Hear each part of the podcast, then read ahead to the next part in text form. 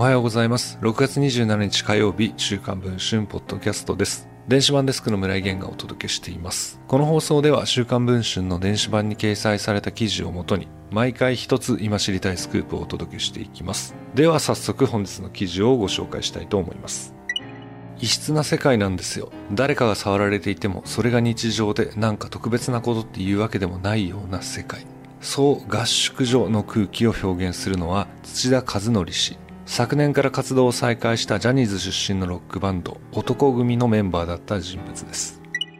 土田さんがジャニーズ事務所に入ったのは高校に入学した1985年春のことでした。小さい頃からピアノを習っていた土田さんはジャニーズにいた知人から男組というバンドを作るキーボード奏者が必要だからと勧誘を受けたといいます。当時原宿にあったジャニー氏の自宅マンション通称合宿所に行き男組のメンバーと対面したといいます。マッチはもう出て行っていて少年隊男組らが住んでいました。ジュニアも時々泊まりに来ていました。そう振り返る土田さんはそこでジャニーさんと初めて会ったといいます。リビングのソファーに座るジャニーさんは初対面の土田さんをおいでと隣に座らせると服の上から体を撫でたといいます。その後正式にジャニーズで活動することになった土田さん。言う泊まりなよと何度も言われたけど、初めて会った人の家に泊まるのは抵抗があった。それで何時になっても帰りますと言って、その初日は帰ったと言います。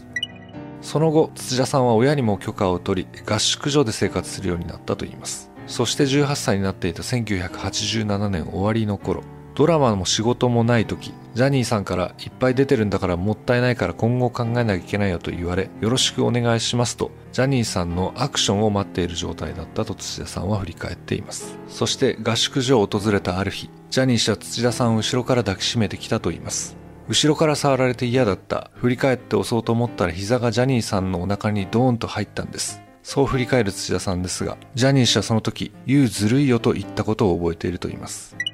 その日を境に合宿所に行かなくなった土田さんですが、ジャニー氏からも男組の仲間からも連絡がなかったと言います。その翌年、男組は土田さん抜きで CD デビューを果たしました。僕に対して商品価値があると思ったのならば呼び戻されたでしょうと土田さんは明かしています。今、土田さんは東京から離れた地方で暮らしています。この問題で僕みたいに芸能界を離れて暮らしていた人間もネットでさらされ、死亡説まで立てられた。周囲にもジャニーズにいたよなと変な目で見られる。日常が脅かされているので、事実と違うことは違うと公にしないと生きていけない。それで取材を受けました。このように語っています。